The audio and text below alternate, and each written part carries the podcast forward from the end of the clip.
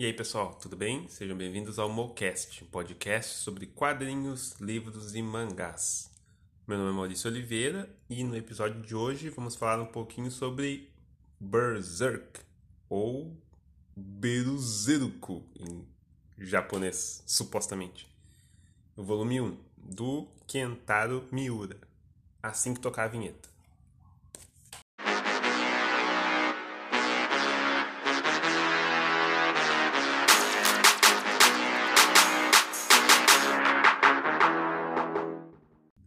Primeira coisa, pessoal, que eu volta e meia eu tô me esquecendo, mas quem estiver assistindo, ouvindo pelo YouTube, por favor, se inscreva no canal, dê um like e depois, mais adiante, se quiser comentar, uh, o comentário será muito bem-vindo.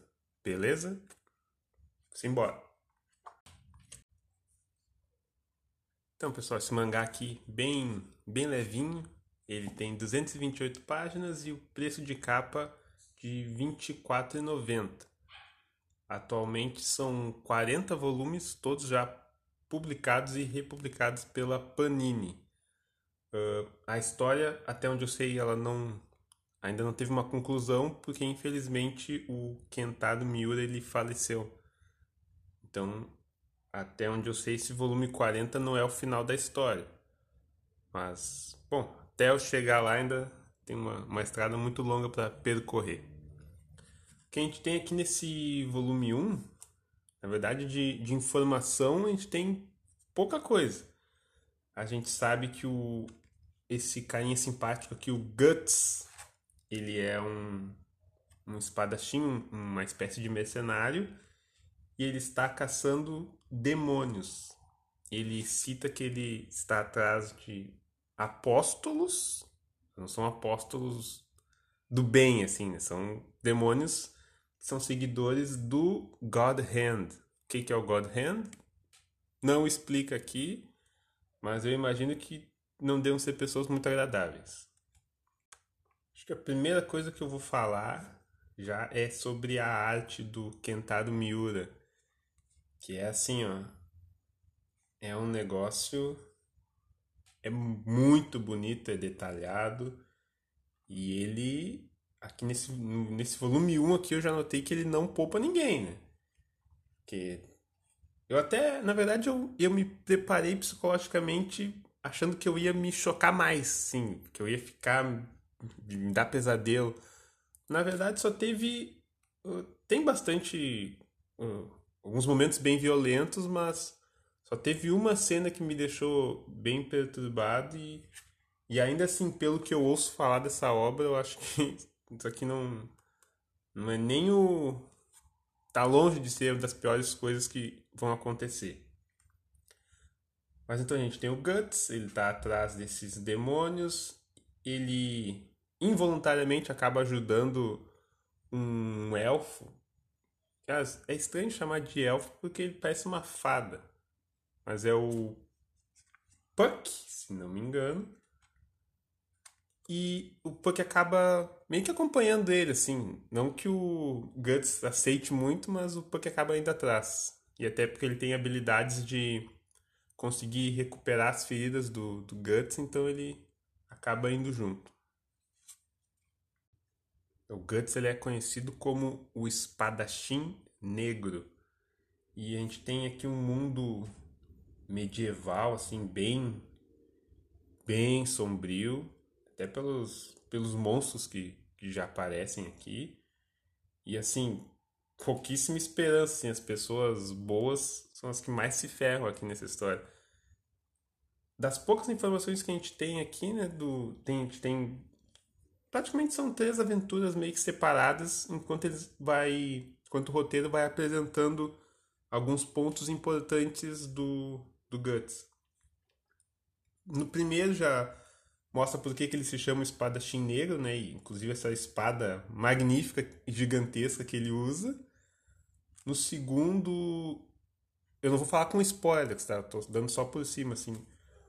No segundo capítulo já mostra que ele tem um, um estigma, ele tem uma, uma marca no, no pescoço que avisa para os demônios a localização do Guts. Eu acho que isso contribui bastante com o humor que ele tem, que é zero. Né? Então os demônios estão sempre, sempre atrás dele.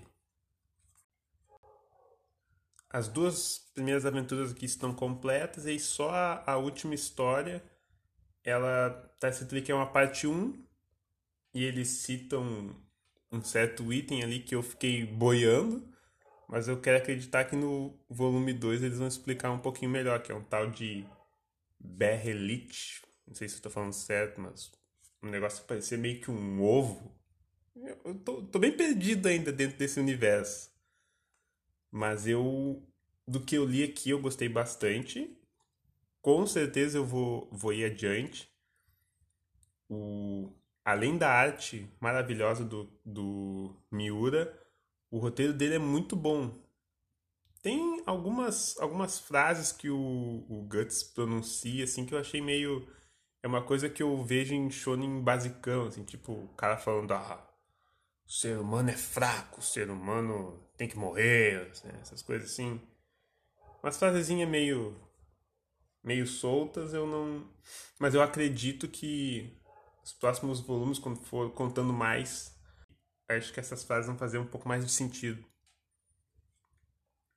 Mas no geral, o texto dele é muito bom. As 200 páginas, 228 páginas voam, né?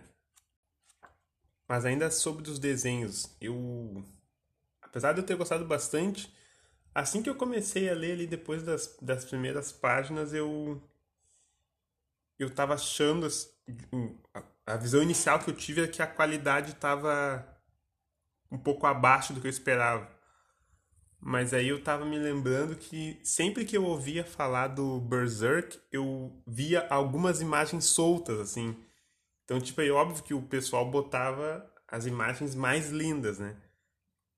Tem algumas aqui que são espetaculares, mas aí, claro, tem outros aqui que é um pouquinho mais mais simples, mas não é feio, é um pouco mais simples.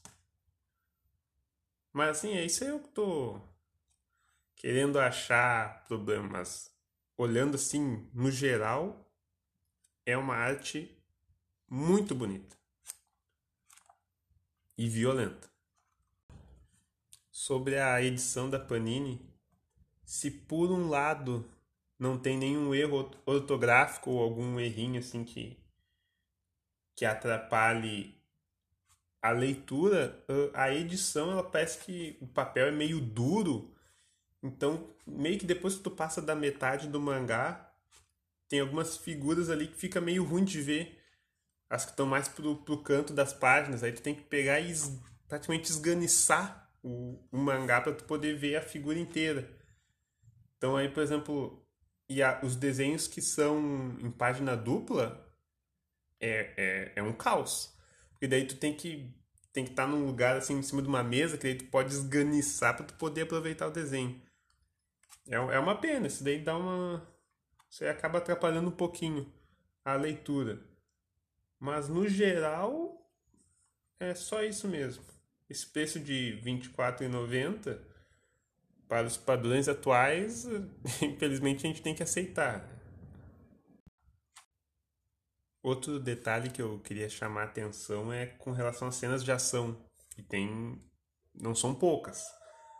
Elas são muito são muito fluidas assim, a, narrativa gráfica do, do Miura, ela funciona muito bem. E ainda mais com, com essa espada magnífica que ele usa aqui, Nick dele dá uns golpes assim que quase jorra sangue para fora do, do mangá. É muito legal acompanhar as cenas de ação. Apesar de ter, entre muitas aspas, pouco sofrimento, teve. Nossa, tem uma. Nem no capítulo 2, quando o Guts ele pega uma. pega carona numa carruagem de um senhorzinho que tá com a filha dele. Nossa, que que acontece com, com aqueles dois ali. Ah, que tristeza. Que tristeza. E um, um detalhe meio fora de tópico, mas eu acho que vale a pena. Alguém aí já jogou algum Dark Souls? Eu tentei, tentei jogar o 1, o 2 e o 3. Não terminei nenhum deles. Eu mais me irritava do que me divertia. Mas o detalhe é que aquele mundo do, do Dark Souls ele é muito parecido com, com esse aqui do, do Berserk. Isso que eu li só o volume 1, mas eu já, já noto muitas similaridades. É aquele mundo caindo aos pedaços, tristeza, escuridão, maldade para tudo que é lado. Então, o Dark Souls ele é meio que um tipo, um jogo do, do Berserk. Para o pessoal gamer, até alguém aí já jogou Dark Souls, conseguiu virar aquela bagaça e eu eu testei eles, mas hoje em dia eu passo longe porque não tenho tempo e nem paciência. Mas então, já me encaminhando para a conclusão, que mangá maravilhoso, começo a entender por que, que tem tantos fãs. Eu já tinha, eu tinha lido alguns bem o iníciozinho por scan, mas há muito tempo atrás, então já nem lembrava mais, então Agora eu podendo ler a versão física foi apesar de ser um, mangá pesado, é uma leitura muito prazerosa, se é que eu posso usar essa palavra. Quero, quero conhecer mais do, do Guts, que é assim, de, é um personagem que eu gost, gostei de ver a jornada dele, mas assim, ele não não conseguiram conquistar pelo carisma, né? Gostei de ver as situações ali que estavam acontecendo. Estou bem curioso para saber o que, que vai acontecer no, nos próximos volumes. O, eu já comprei o volume 2, o 3 e o 4, se não me engano. E devo estar recebendo nos próximos dias. Já pretendo, pretendo ler pelo menos o volume 2 já ali, ou final desse mês ou início de novembro. Então, assim, para mim, a nota para esse volume 1 aqui é um 9,5. Vou, vou guardar a nota 10 para algum dos outros volumes seguintes. Mas então tá, pessoal. Para o volume 1 de Berserk, era isso que eu tinha que falar. Agora a gente pode trocar umas, umas ideias ali nos comentários. Quem aí já leu? Vocês também curtem? Quem pretende ler esse mangá? E para quem já leu, o quanto que eu tenho que me preparar psicologicamente para os volumes seguintes e sem spoilers, mas qual volume que é o mais impactante, qual que é o mais bizarro, por assim dizer. Vou ficar na guarda, tá bom? Muito obrigado para quem ouviu até aqui e quem está ouvindo pelo YouTube, se puder curtir, se inscrever no canal, eu agradeço. Até o próximo episódio. Muito obrigado.